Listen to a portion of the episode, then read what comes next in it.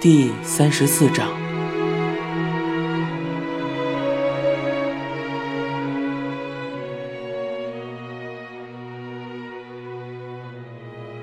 冬日渐渐而去，梅花也已然花瓣凋零，职业棒球也开赛了。这年冬天几乎没有吃到妈妈的猪肉酱汤，就这么草草过去了。第二次化疗开始了。妈妈在第一次化疗中虚弱下来的身体，在第二次化疗中变得更加脆弱。妈妈整整一天都在吐得稀里哗啦的，但也没有什么东西可吐了。即使如此，人却总在洗手盆前低着头，像是要把胃、食道甚至舌头都吐出来似的。妈妈嘴唇裂开，血丝渗出，在少量的呕吐物里也掺杂着血丝。瞳孔像是流淌着葛粉汤一样浑浊，各种疼痛都变得剧烈起来，甚至会疼到呼吸困难。妈妈努力过了，被痛苦折磨着，但还在与化疗顽强地斗争着。为了找到前方是否存在都未可知的一丝奇迹之光，就在墨汁一样的黑暗中，无数次地饮下墨汁，再吐出来。处于无数次都要失去意识的生死边缘，于漩涡中晕头转向的呼噜，呼噜，呼噜。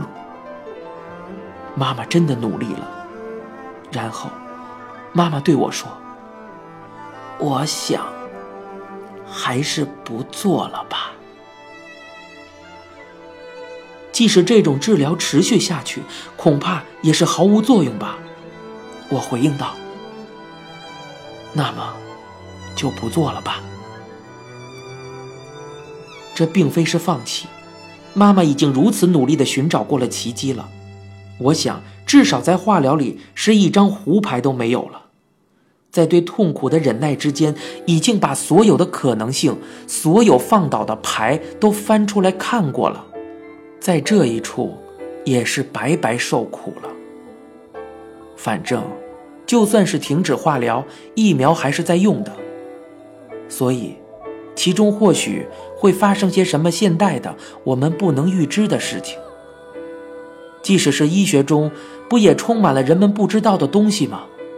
虽然麻醉药能够免除人的痛苦这个道理尽人皆知，然而，据说究竟为何打了麻药的人感觉不到痛觉，这其中的道理并未真正被解释出来。只是浅尝辄止罢了。人的生命，并非由零和一组成，就算输入了错误的数字，也有最终连接到正确线路的时候，这是毫无疑问的。在如此不确定的世界里，就算医生说了什么，也未必一定是言发必中的。每个人虽然总是希望知道一切，然而事实上，不知道的事情还有很多很多。世界的不可思议，形形色色的奇迹，我们不知道的事情还有很多很多。尽管如此，负责的医生还是把我叫出去，对我说：“大概只剩下两三个月吧。”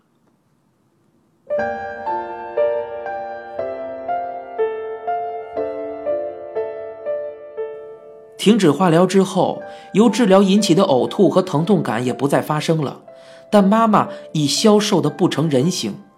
化疗最终还是让妈妈的体力消耗殆尽。尽管如此，多少轻松些的妈妈还是拿起从 T 种的家里带来的书，安静地翻阅着。枕边的架子上摆放着向田光男的《多亏有你》和柳梅里的《生命》等好几本书。我每回对妈妈说：“长时间看书会累坏的。”说完，想要把书取走的时候，妈妈都回应道：“读这些人写的书，心情会愉快起来。”那里没有我的书，至今为止，我并没有写过那种想让母亲去阅读的内容，其他内容也并未让她读过，但好像妈妈私下里偷偷看过。虽然我无法写出那种能够慰藉妈妈的书来，但是对于那时摆放在那里的那些书的作者们，内心却充满了感激之情。感谢你们，使妈妈的心情愉悦起来。在替种的厨房的架子上贴着向田光男的诗，是妈妈不知从何处买来的，还有衬纸。不知何时，妈妈把它贴在从饭桌看最醒目的地方，并经常凝视着。里面是这样写的：“只要你在那里，只要你在那里，那里就会拥有光明。只要你在那里。”大家的内心就会享受安宁。但愿我也能成为你。这是妈妈所钟爱的向田光男的诗，其中描述的人物也是妈妈所向往的类型吧，是六十九岁的妈妈所想要成为的那种人的样子。但是，多多少少。对我而言，妈妈正如诗中所描述的，只要你在那里，是能赋予我光明，并带给我安宁的那个人。那么，如果不久之后，妈妈真的这样离开我们，我想，他也依然会为了某些东西而继续努力吧。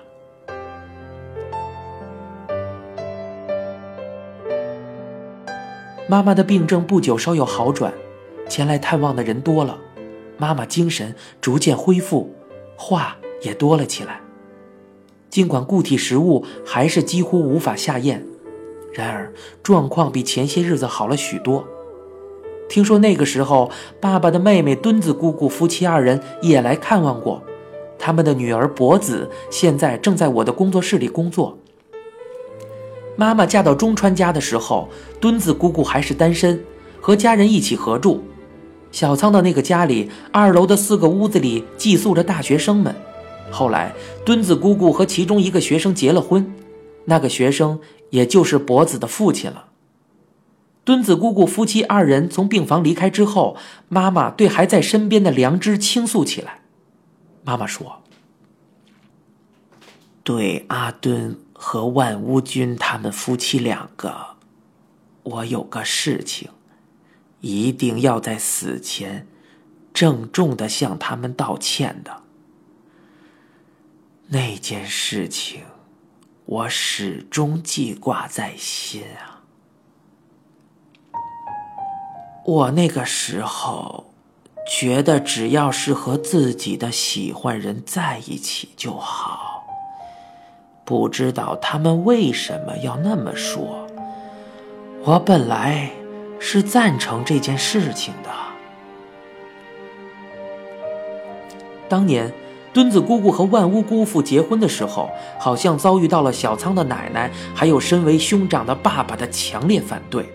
反对的理由倒是不清楚，反正他们始终坚持不允许二人在中川家中举行婚礼。但是，家里虽然反对他们的结婚，奶奶或者爸爸却并不宣布这个决定。而偏偏强迫妈妈去转达，这种事情为什么血肉之亲不去转达，而偏要作为嫂子的人去说？妈妈尽管百思不得其解，却还是不得已将两个人叫出去，将其反对之意转达了出来。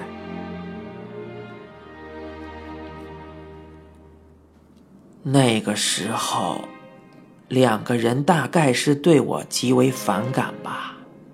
或是同情我也好，我虽然是赞成的，却无法那么说。那时我想，一定要为说过那样的话而好好的向他们道歉。不过后来不知经过了怎样的历程，两个人最终还是顺利的结婚了。而且随即，万屋君就调换工作去了美国，妈妈几乎再未与之谋面。博子也是在美国出生的，于是妈妈就在那种始终没有释然的后悔之中，度过了三十多年。在慌忙无措的每一天中，春天悄然而至，即使在充斥着柏油和水泥的东京，也同样是春回大地，万物复苏。整个世界生机盎然。以往到了这个季节，正是妈妈沿着 T 种消防学校前到番枝谷方向的那条小路悠然散步的时候。那一年，二零零一年的樱花盛开日在三月二十四日，在医院入口处的樱花树也有两三成的樱花正含苞待放。此时，与妈妈关系很好的姐妹野迪姨妈。惠美子姨妈、阿布姨妈三个人一起从福冈那边赶到了东京。这四个姐妹经常一起外出旅行，似乎去过不少地方。说起姐妹几个出去玩的话题呀，每个人都是像回忆起昨天发生的事情似的，时而大笑，时而吃惊，手舞足蹈的，一说起来就没完没了。在佳喜的照片里，妈妈在那里都是微微斜着身子那样一个姿势，这好像是妈妈心目中最好的角度。对作为长女的野迪姨妈，妈妈总是有说不完的话，还经常收到她寄过来的包裹和零钱。妈妈和惠美子姨妈不厌其烦的互发信件，非常投机。阿布姨妈总是姐姐姐姐的叫着，像个小孩子一样对妈妈极为倾慕。两个人总是煲电话粥啊，玩牌呀，玩弹珠啊，还一起在电视机上玩我教给他们的魔法泡泡。这个游戏一玩就能玩到天亮。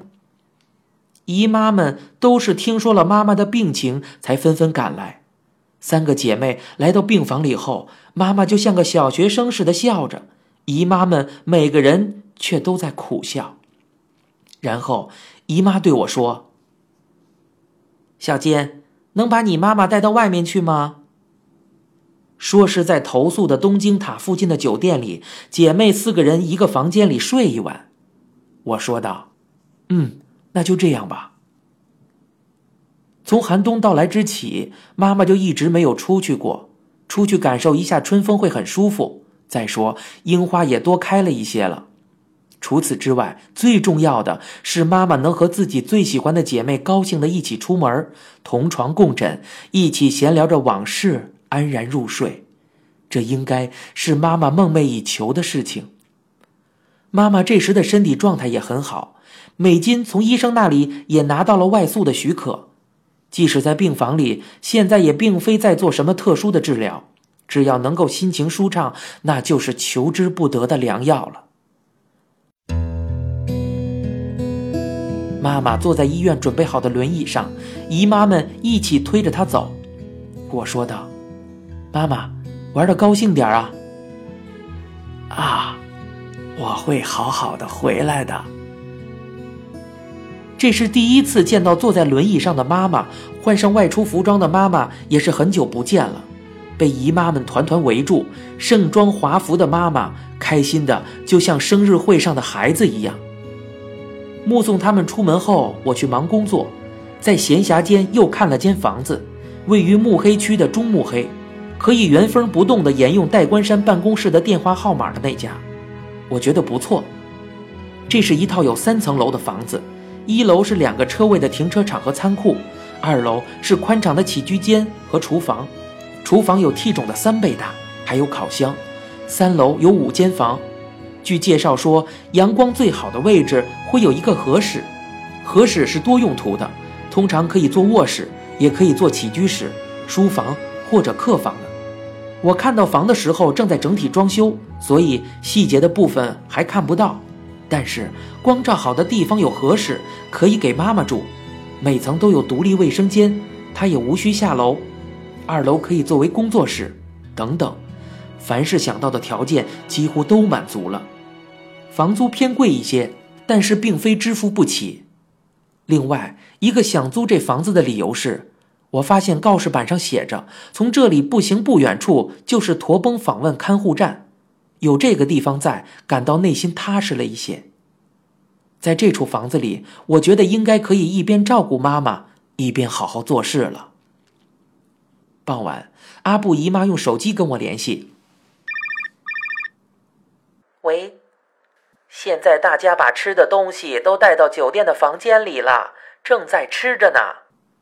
我问道：“妈妈怎么样了？”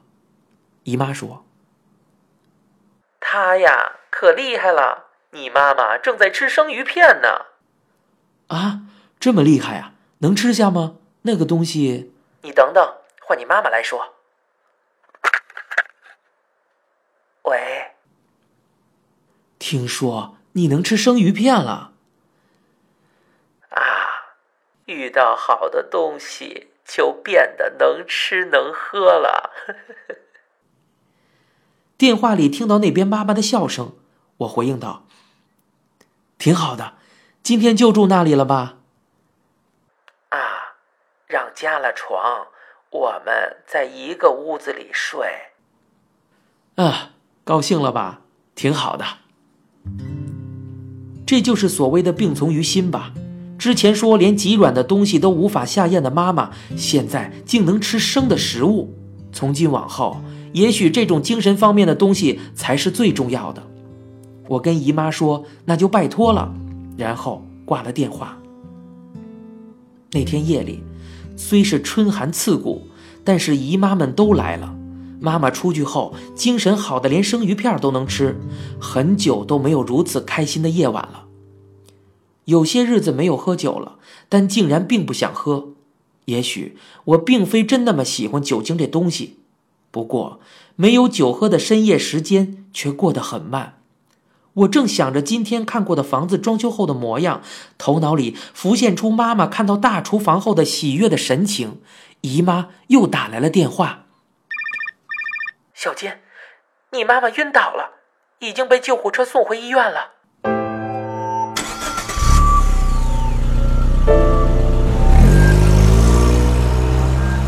我驾车直奔到医院时，探望的时间早就过去了。不过到了这个时候，我几乎总是不加思索的照常出入，从急救入口匆匆坐电梯，小跑着走过昏暗的走廊，赶往妈妈的病房。进到病房里，妈妈床上的行李和挂牌都不见了，我有种不祥的预感，就像小时候，当妈妈和不认识的叔叔一起去健康中心，我找不到他时，一颗心悬在那里的感觉。我跑到护士中心打听妈妈的去处，护士说已经搬到另一间病房里面，靠窗户的床上了。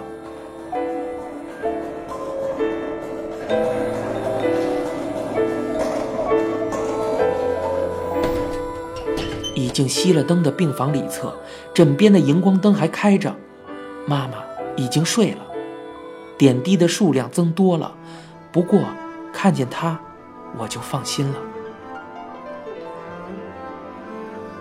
妈妈的胃痛突然加剧，像是胃痉挛，好像打了麻醉药之后就睡了，因为是吃了生鱼片什么的吧，我想到，也可能是欢闹过了头。也可能，本是怀着一番奉献之心，不过，还是做了逞能的事情。但这种逞能，也是应该的。我想，姨妈们也是对这一点了然于胸，才做出的邀请。这样的话，姐妹四个人才能一起在医院之外的地方吃饭，才能偷闲共枕而眠。妈妈也应该觉得这样很好。我决定，今天就这样睡在妈妈身旁了，就坐在圆椅子上，头靠在床上趴一夜吧。从窗外侵入的冷空气虽然寒冷，不过还是这样决定了。不久，我迷迷糊糊的醒了过来，之后妈妈也睁开了眼睛，看向我这边儿接着她笑眯眯的，仿佛什么都没有发生过似的说。什么时候回来的呀？我回应道：“啊，我，我早就过来了呀。还是家里好呀。”“嗯，是啊。”妈妈好像是想起了什么，盯着我又说。你那个冰箱里放着大头鱼的生鱼片，还有锅里还有茄子的大酱汤，把它们热一热，吃了吧，啊！这是怎么了？说什么呢？我又震惊又慌张，想都没想就说了出来。怎么了，妈妈？说什么呢？妈妈的脸上洋溢着幸福的表情，又看着我说道：“茄子做的大酱汤啊！”我还什么都来不及想，眼泪就已经止不住的流了下来。妈妈就那么看着我，一直笑着。妈妈，妈妈，你怎么了？恐怕是妈妈在一片意识朦胧之间，把这间病房当成了替种的厨房了吧？在替种，妈妈经常坐的饭桌旁，身后就是洗碗池，洗碗池带着一个荧光的手头灯，他是将其和枕边从身后照过来的读书灯混杂在一起，将记忆、现实和愿望糅合在一起，才把这张床看成了替种家里的厨房。妈妈就始终那样微笑着，我却泪流不止。自己已经到了这样的状况，幻觉之中却仍然为我的吃饭问题而担心。我抵挡不住这一切，向窗外望去。这时，外面的一番风景却让人不能置信。在一片漆黑的深夜之中，樱花树上漂浮着桃红色的花瓣。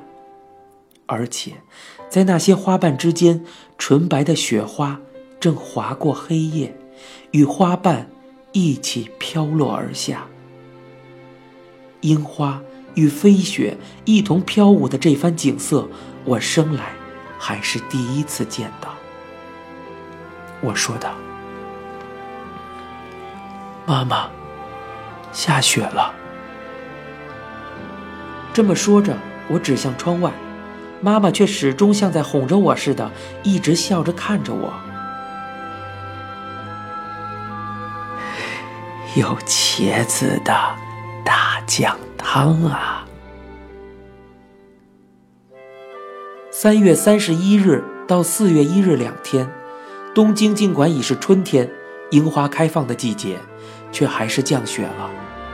早晨的气温是零下一点八度，下雪。而且结冰，已经辨别不出什么是真，什么是假，简直就像是愚人节才有的事情。什么东西开始变得不太对劲了？